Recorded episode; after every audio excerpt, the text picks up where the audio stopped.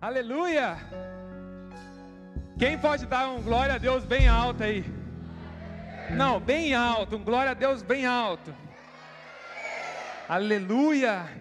Que presença é essa do Espírito Santo aqui nesse lugar? Sai daí não, Berico, fica aí. Quero começar hoje te lembrando de alguma coisa, de algumas coisas. Se você está vivo hoje é porque Deus ainda tem algo para fazer na sua vida. Amém? Se você está vivo hoje aqui é porque ainda existe um propósito com você. Se você está vivo aqui hoje ainda é porque existem planos perfeitos do Senhor com você. Se você está vivo aqui ainda hoje é porque a misericórdia do Senhor te alcançou. Se você está vivo aqui hoje é porque você é importante. Se você está aqui hoje ainda é porque você é fundamental. Se você está vivo aqui hoje é porque você é insubstituível. Se você está aqui ainda hoje é porque Deus colocou algo em sua vida que vai cooperar com a minha vida. Se você está aqui hoje é porque alguém precisa de você. Se você está aqui hoje é porque eu preciso de você. Se você está aqui hoje é porque Deus tem planos para fazer através da sua vida. E creia, você não morrerá enquanto os planos do Senhor não se cumprir na sua vida. Aleluia! Aleluia! Não fique parados, queridos. Não fique calado. Faz alguma coisa, dá um glória a Deus.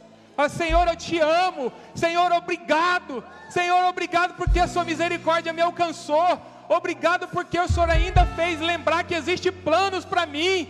Obrigado porque o Senhor ainda me amou. Obrigado porque tem pessoas à minha espera. Obrigado porque tem pessoas que precisam da minha mão. Obrigado porque tem pessoas que precisam da minha voz, do meu coração. Querido, você é especial. Se você não fosse especial, Deus não teria feito o que fez para que você tivesse direito de ser salvo. Se você não fosse especial, Deus não teria dado aquele que Ele mais importa, aquele que Ele mais amava por você. Mesmo antes de te conhecer, mesmo antes de conhecer as maldades que existiam, que existem no nosso coração, o Senhor confiou em nós algo poderoso, algo grande quando Deus se coloca na posição de pai, Ele está nos afirmando que nós somos filhos, que nós não somos completos, que nós não sabemos de tudo, mas que Ele está ali para prover, para ensinar, para dar destino, para dar a oportunidade para que a gente faça. O que o Senhor quer de nós é a presença, é que nós possamos reproduzir o amor que nós recebemos dele ao nosso próximo, à nossa família. Amém? Hoje eu preciso trazer algo muito importante à nossa consciência. Nós sabemos que é, estamos aqui porque Deus nos amou, estamos aqui porque a misericórdia do Senhor nos alcançou, sabemos que estamos aqui porque, mesmo sem merecer, a graça do Senhor veio sobre nós. Talvez por isso muitos de nós somos tranquilos, acomodados, né? E até não valorizamos a proporção do amor de Deus por nós. Nós precisamos saber que nós temos um destino, que para que a gente chegue nesse destino, nós precisamos ser conduzidos, precisamos ser guiados, porque Deus fez questão de trazer e entregar para nós, para que habite em nós o Espírito Santo, para que nos conduza até o destino, que é na presença dEle. Amém? O fato de estarmos vivos fisicamente não garante que nós temos a vida de Deus em nós. O fato de nós estarmos vivos, saudáveis fisicamente, não garante que a, a vida do Senhor está em nós. A Bíblia conta em Gênesis que Deus cria um ambiente para Adão perfeito, um ambiente de relacionamento, de abundância, um ambiente completo, para que o homem vivesse de forma agradabilíssima. E Deus fala para Adão: Adão, se você me desobedecer, ou se você não cumprir um requisito que eu vou deixar, para que você demonstre o seu amor, para que você entenda que Eu te amo e te dou tudo, mas ainda eu sou o Senhor da sua vida. Eu não quero te privar das coisas. Eu só quero que você tenha consciência de que um ensinamento, um mandamento, uma circunstância que eu te peço, obedeça. Mas Adão resolve desobedecer. E com isso, Deus tinha prometido para Adão: Adão, se você me desobedecer, certamente morrerás. E assim Adão fez, desobedeceu o Senhor. O problema é que quando Adão desobedece o Senhor, quando Adão peca contra o Senhor, ele apalpa o seu corpo físico e percebe que não morreu. Percebe que aquele corpo, que esse corpo físico que nós temos não morreu.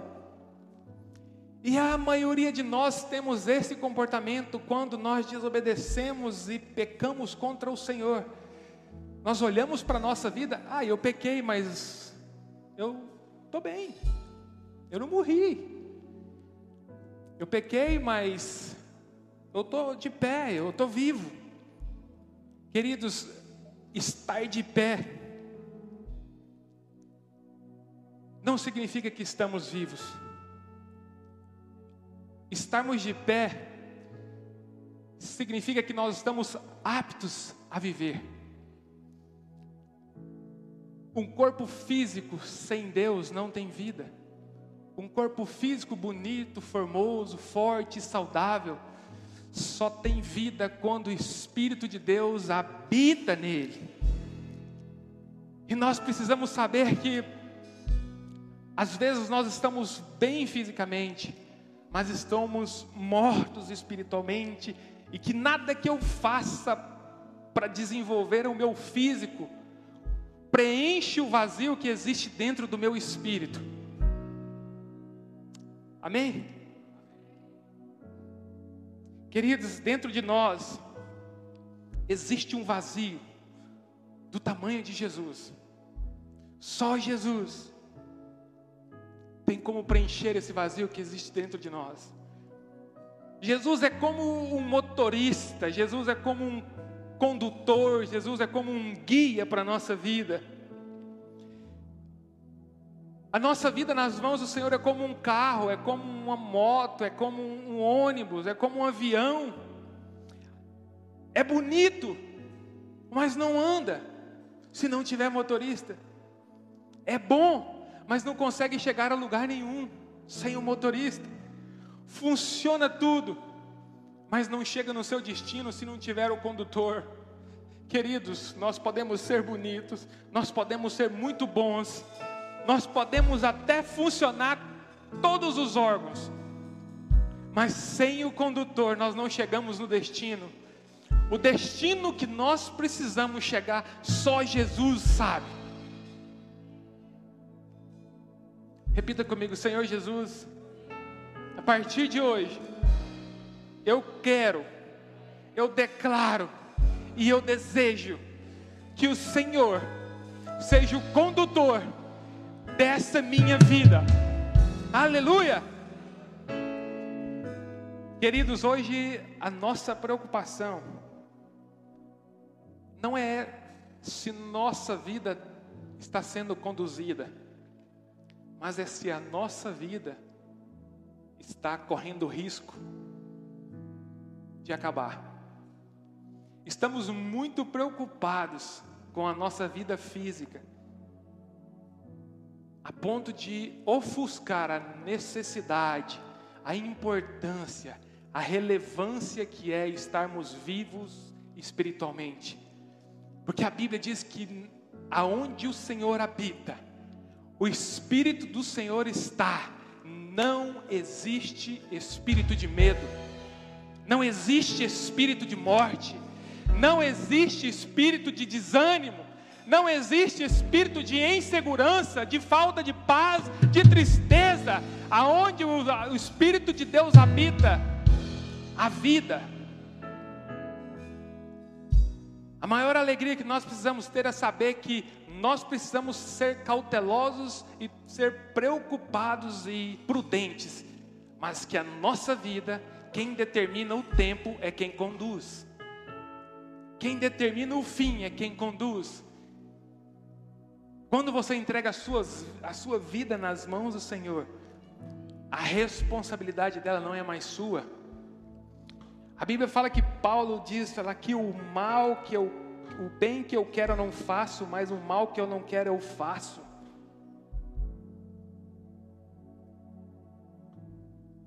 Depois ele diz que já não vivo mais eu, mas agora Cristo vive em mim.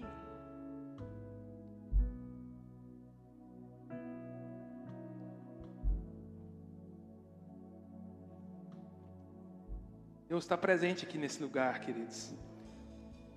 Aleluia. Quero ler com vocês um versículo de Gênesis, uma história que está em Gênesis. Preste atenção comigo. Preste atenção. Gênesis capítulo 6, eu vou ler do versículo 6 em diante. Então o Senhor se arrependeu de haver criado o homem na terra o homem oferiu o seu coração. O Senhor disse: Exterminarei da face da terra o homem que eu mesmo criei, tanto o homem como os animais, os répteis e as aves do céu, porque me arrependo de haver criado. Mas Noé achou favor aos olhos do Senhor. E essa é a história de Noé. Ele era um homem justo e sem mácula em sua geração. E Noé andava com Deus. Noé gerou três filhos: Sem, Cã e Jafé. E a terra estava corrompida diante de Deus e estava cheia de violência. E Deus viu a terra e eis que estava corrompida, porque toda a carne havia corrompido o seu caminho sobre a terra. E disse Deus a Noé: o fim de toda a carne chegou perante mim, porque a terra está cheia de violência dos homens. Eis que os destruirei juntamente com a terra. Faze para ti, Noé, uma arca de madeira, de cipreste. Faze compartimentos na arca e reveste-a de betume por dentro e por fora. E faze-a dessa maneira o comprimento da arca será de 300 côvados, a sua largura de 50 côvados e sua altura de 30 côvados. Faz nela uma janela na arca em cima, com um côvado de altura, e colocarás a porta da arca em seu lado. Faze-a com andares embaixo, o segundo e o terceiro. Fala comigo, primeiro andar, segundo andar, terceiro andar. Fala comigo, Pai, Filho e Espírito Santo. E eis que farei trazer a água do dilúvio sobre a terra para destruir toda a carne que está em si, em si espírito de vida debaixo do céu, tudo o que há na terra perecerá. Só um, insightzinho aqui na palavra, no versículo 14. Faze para ti uma arca de maneira, de madeira de cipreste, faze compartimentos na arca e reveste-a de betume por dentro e por fora. Quem conhece betume? Quem já ouviu falar em betume? Betume é um minério derivado ali de minério, né, do solo, e ele é algo preto. E só para trazer vocês a algo que o Espírito Santo trouxe ao meu coração, o betume é uma matéria preta e quando Deus fala para Noé construir a arca, ele fala: Noé, Construa a arca da seguinte forma: de madeira, grande, três níveis. Passe nela betume por dentro e por fora. Então, quando falarem para você, perguntarem para você se a sua igreja é de Deus, se as paredes são pretas é porque são do diabo, você vai falar assim: não, a minha igreja é preta porque ela é revestida de betume por dentro e por fora porque ela foi feita exatamente da medida que o Senhor pediu.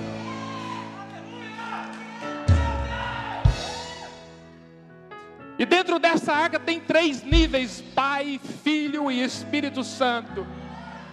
E o propósito pelo qual a arca foi criada é porque o Senhor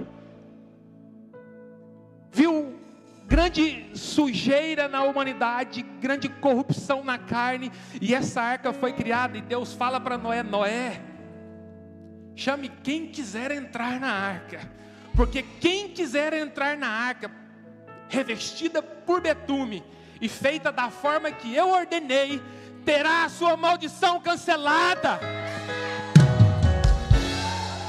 Queridos, a Unity nasceu para que pessoas que estão fora, condenados à maldição e à morte, entrem e tenha a sua maldição cancelada. Aleluia! Aleluia! Mas quando Noé convida, gente, isso aí é entre nós, tá? Se o Espírito Santo ministra espontaneamente, é. Depois você pega aí alguém, fala de betume, o cara muda a cor, põe água nele. Mas que o Senhor ministrou no meu coração foi que, enquanto você obedecer às diretrizes que eu tenho para você, enquanto vocês entrarem na arca conforme, da forma, sem perder a origem, a propriedade daquilo que eu disser, eu estarei contigo.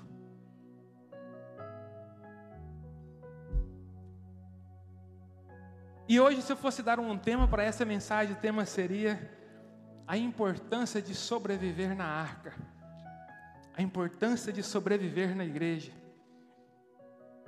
Eu parei e não continuei a ler, mas eu vou ler mais um pouquinho aqui.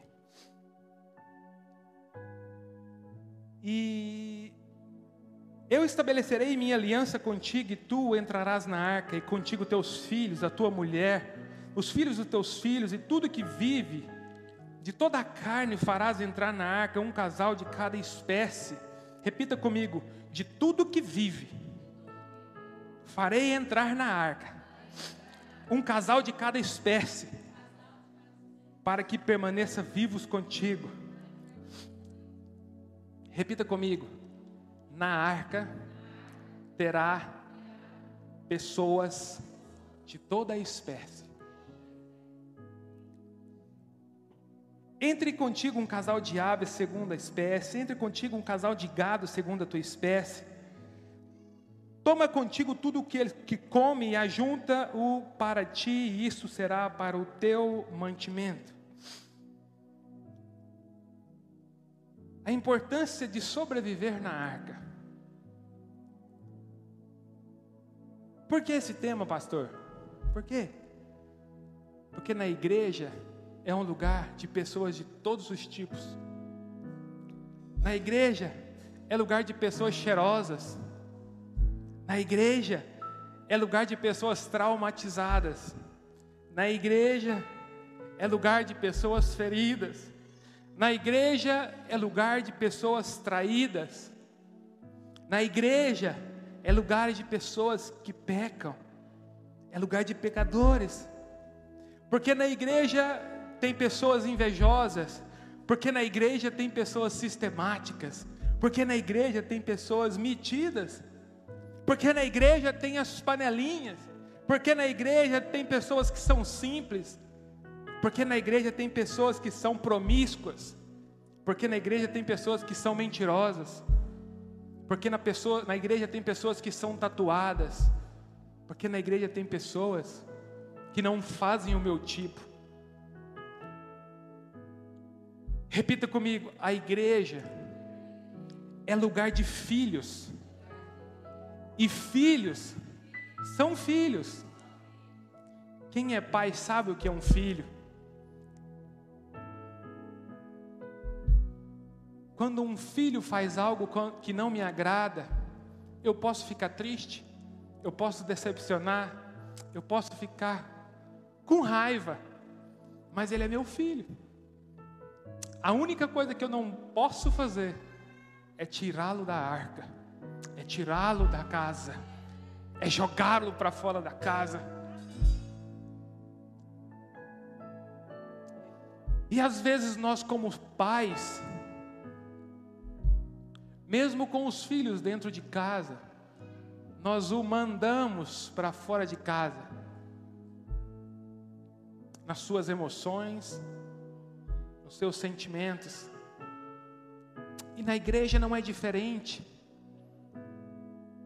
Nós precisamos ter a prudência e o cuidado de saber que o nosso comportamento, nosso posicionamento é capaz de expulsar de dentro de casa alguém que o meu pai ama, alguém que eu deveria amar.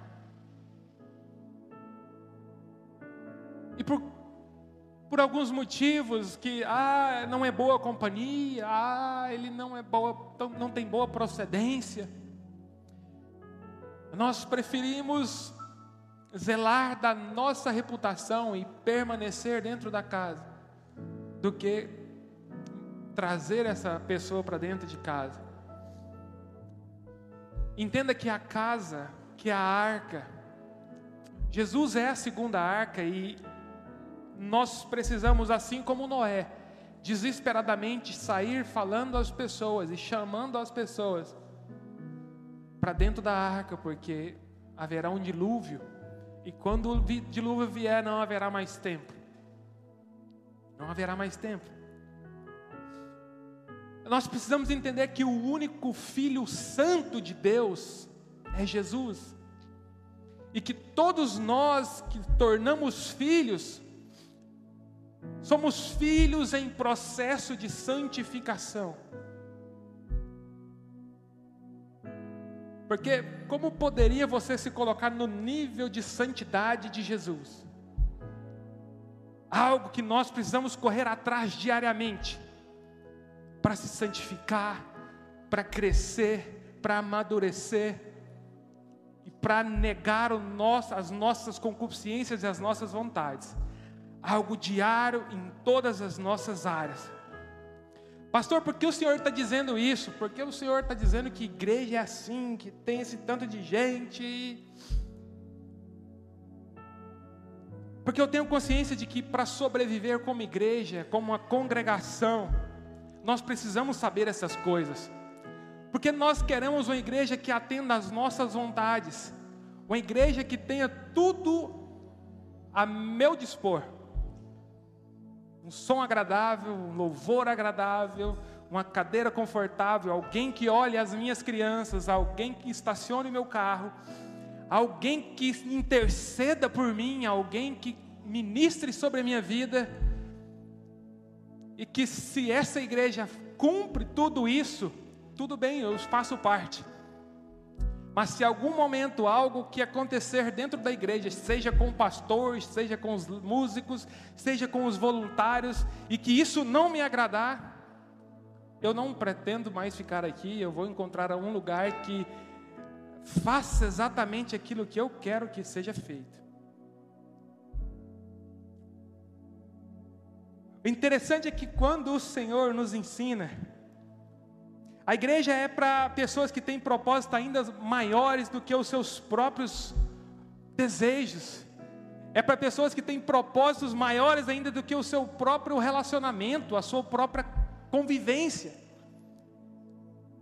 A igreja é para pessoas que desejam viver eternamente. A igreja, o templo, é um, é um período da nossa vida, é um estágio para a vida eterna.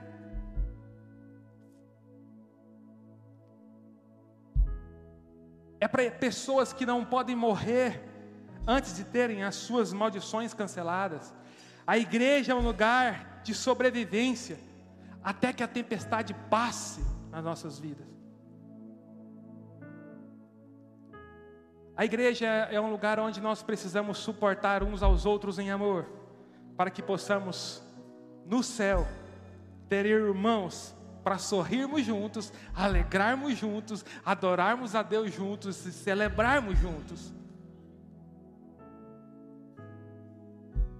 Imagine se a, o único interesse fosse o meu bem-estar nesta vida, e que qualquer outra pessoa que tivesse no meu meio, que não me agradasse, saísse da minha vida ou morresse. Com quem eu estaria quando chegasse na presença de Deus? Amém?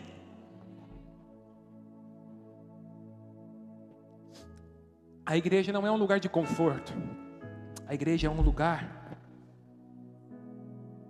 é um estágio para um lugar de conforto.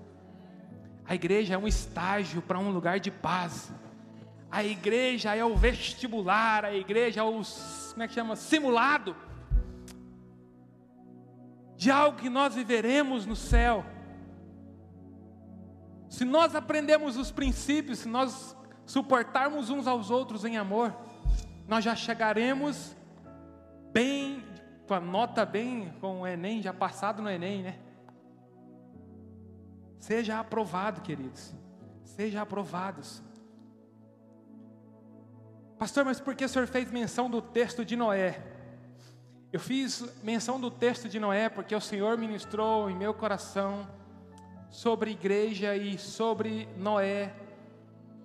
Para mim foi a primeira igreja. E a primeira igreja é exatamente o extremo daquilo que nós poderíamos viver. A Bíblia fala que Noé entra na arca, que a arca foi criada porque existia uma que Deus contrariou, mas que ele achou graça em Noé. E porque Deus achou graça e santidade em Noé, ele disse: Eu vou preparar um lugar para que você entre porque eu tenho um compromisso com quem tem compromisso comigo. Mesmo que eu mande um dilúvio, mesmo que ninguém conheça chuva, mesmo que não exista uma arca, faça porque quem sustenta a arca vai ser eu. E o Senhor achou graça em Noé e falou: Noé, quem entrar com você, quem acreditar em você, e todos os animais que entrarem com você serão salvos. Mas eu me coloco no lugar de Noé quando Noé constrói essa arca e leva um casal de cada espécie para dentro dessa arca. E preste atenção o que acontece dentro dessa arca. Imagine você hoje construindo uma arca e colocando um animal de cada espécie. Quem tem um cachorro em casa? Quem tem dois? Quem tem um coelho? Quem tem cavalo? Dá algum trabalho manter esses animais? Agora pensa comigo, Noé dentro, enclausurado dentro de uma arca. Eu passo a semana inteira lavrando ali em casa e não consigo cuidar dos animais que eu tenho. Uns, oito eu tenho ali em casa. Graças a Deus, Deus mandou uma ajudadora para me ajudar. E dois meninos para mim. Pôr para cansar. Então Noé entra dentro dessa arca, e queridos, tinha todo tipo de animais dentro dessa arca. Tinha animais que gritam, tem animais que berram, tem animais que dormem de dia e ficam acordados de noite. Tem animais que fazem cocô desse tamanho, tem animais que fazem xixi. Tem a Yuffie e tem a Charlotte, é o oposto. A Yuffie faz cocô desse tamanho. Imagine sobreviver dentro de um ambiente assim. Imagine sobreviver 24 horas sendo atormentado por milhares de animais, gritando de fome, gritando de cheio, fazendo cocô, querendo circular, voando, sobrevoando dentro da arca, enquanto um pouco dormia, um outro pouco acordava, e Noé com a família precisava dormir, descansar, e eh, ainda tinha que tratar desses animais. E tinha com ele algumas pessoas, e o interessante é que a única opção para ele naquele momento, e para os animais, e para todos que conviviam naquela arca, eram suportar e sobreviver. Hoje, se alguém olha torto para a gente dentro da igreja, já é o suficiente. Não, vou abrir a porta dessa arca e vou sair fora.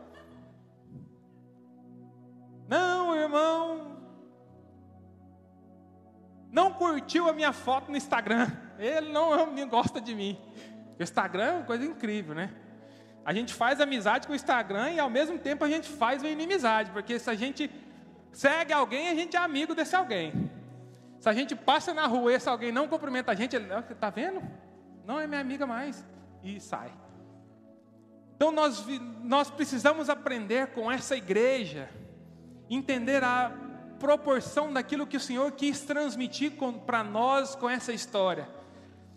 Ele quis transmitir a seguinte mensagem: existe pecado na terra, existe desobediência na terra, e existe muitas coisas na terra que me desagradam. Mas eu vou preparar um ambiente para separar um povo que crê e espera e tem esperança de que vai ser salvo. Quem permanecer dentro da arca sobrevive. Quem resolver sair da arca, certamente morrerás. Pastor, você está me dizendo que quem sair da igreja vai morrer? Não sei. Eu conheço algumas pessoas que simplesmente decidiram não fazer mais parte do corpo, não só dessa igreja, mas de outras igrejas. Talvez por algum motivo se dispersou e se envolveu em outros ambientes. Ambientes esses que não levam a vida. E eu gostaria de clamar a vocês por mais que esteja difícil conviver, sobreviver dentro da arca, não saia da arca.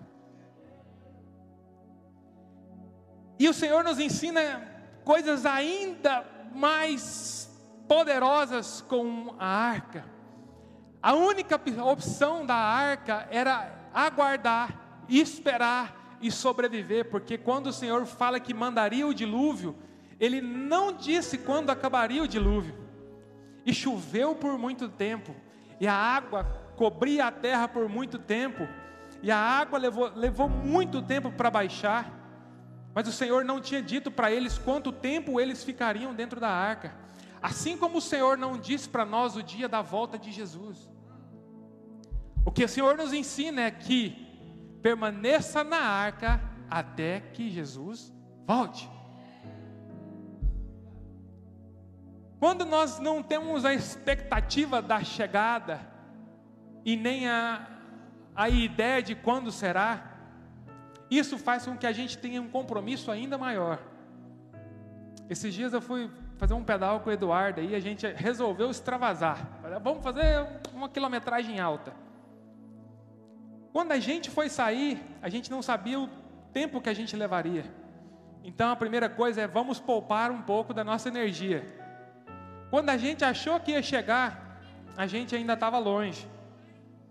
E a gente chegou em um tempo que a gente não fazia ideia que chegaria, mas chegou. Então a prudência de não saber a hora da falta, a hora da chegada, a hora da, da, da, da fraqueza, nós precisamos, precisávamos permanecer no propósito e não perder a linha.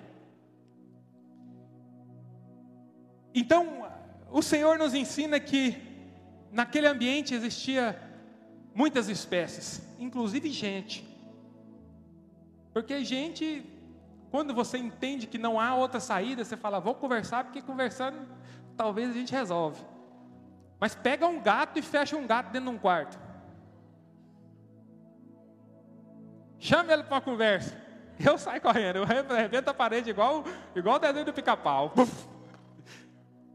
Mas o que eu quero que vocês entendam é o seguinte: que eles precisavam sobreviver e suportar tudo o que acontecia dentro da arca, enquanto a tempestade não acabava. E a Bíblia fala que quando a tempestade acabou, que a água abaixou, eles pararam em Jerusalém, uma região que chama hoje Ararat, que significa hoje a sua maldição foi cancelada. Aqueles que permanecerem firmes na arca, aqueles que permanecerem firmes e suportar os irmãos uns aos outros em amor, aquele que encontrar alguém pecador e antes de jogá-lo fora da arca, alcançá-lo em amor. A Bíblia fala que às vezes a gente entra em desespero, porque hoje o nosso a, pastora Poliana pregou sobre Jonas e sobre o orgulho de Jonas, né? Aquela, o Jonas falou: ah, eu vou me jogar. Mas se jogar no, no mar é muito fácil para quem não quer resolver alguma coisa. E a maior desculpa que nós ouvimos hoje da igreja é: ah, eu não suportei ficar lá, eu preferi sair. Preferi sair porque aí eu não dou desconforto para ninguém. O problema é que você não está entendendo que você está dentro da arca. Que quando você sai, quem morre não é quem está lá, é quem pulou.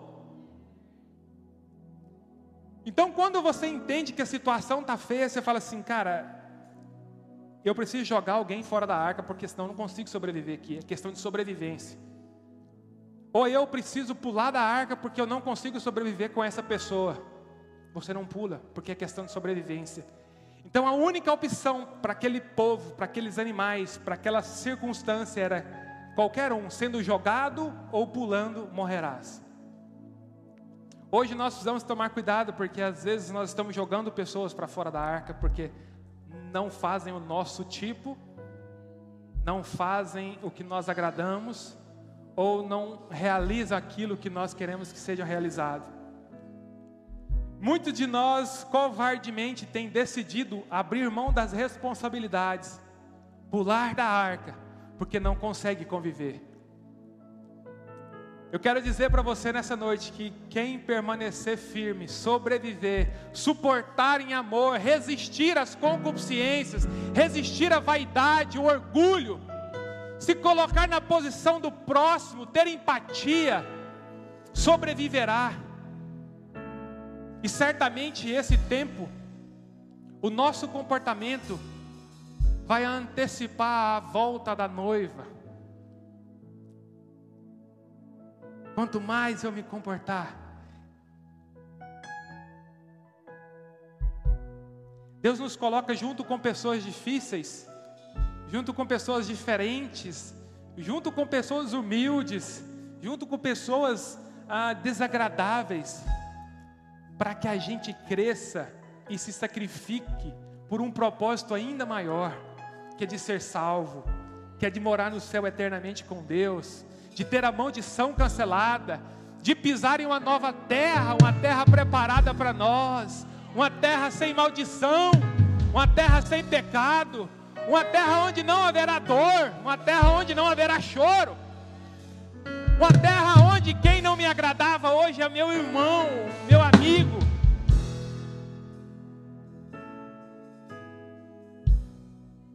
E eu queria que vocês entendessem profundamente sobre isso. Entendam que nós estamos em uma arca. Todos nós que recebemos, aceitamos Jesus como nosso Salvador, nós entramos em uma arca. Mas até que acabe a tempestade, para que a nossa maldição seja cancelada, para que a gente sobreviva, para que a gente tenha vida, para que a gente viva eternamente, nós precisamos permanecer e cuidar para que quem está também permaneça. Amém? Vocês entenderam essa mensagem do céu, do Senhor para a nossa igreja? E se você está dentro da arca e existe tanta coisa diferente, tanta coisa estranha, tanta coisa difícil de ser feita, comece a contribuir com isso. Calma, Noé, hoje eu vou tratar do cavalo. Esse cavalo está muito enjoado. Calma, Noé, hoje eu vou limpar as fezes dos animais. Calma, Noé, deixa eu, deixa eu te ajudar a limpar a arca hoje. Calma, Noé, hoje quem vai cantar para os animais dormir sou eu. Calma, Noé, quem vai curar a ferida desses animais será eu. Calma, Noé, quem vai profetizar sobre o silêncio e a paz sobre esse lugar sou eu.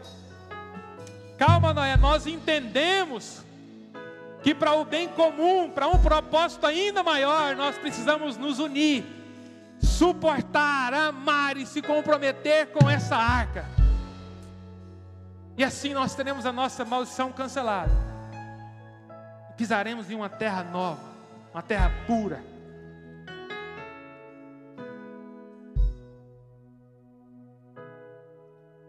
Se posicione de forma que o Senhor agrade de você. Se posicione de forma que o Senhor acha graça em você. Se posicione de forma que o Senhor, ao olhar para você, pense duas vezes antes de fazer algo destruidor. A Bíblia fala que Jesus veio para aqueles que o adoram em espírito e em verdade.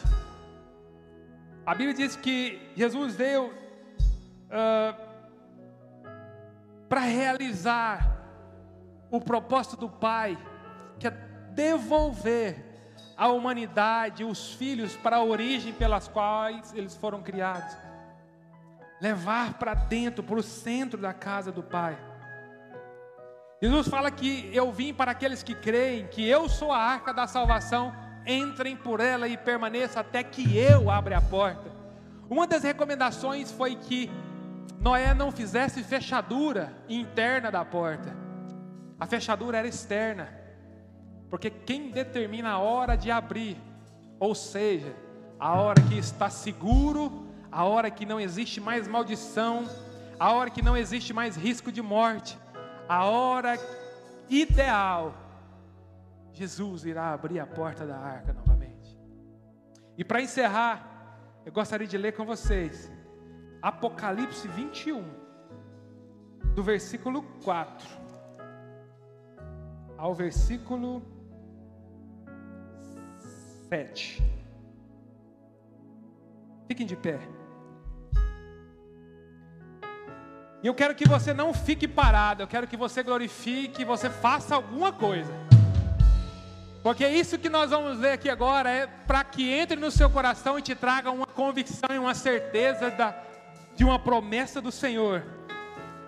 A Bíblia diz: Ele enxugará de seus olhos toda lágrima e não haverá mais morte, nem luto, nem pranto, nem dor, porque as primeiras coisas passaram. E aquele que está assentado no trono disse: Eis que eu faço coisas novas, todas as coisas novas.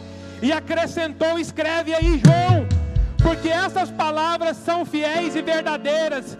Disse-me ainda: está feito, eu sou o Alfa, eu sou o Ômega, o princípio e o fim.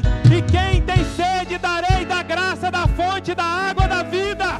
O vencedor herdará isto, e eu serei seu Deus, e ele será o meu.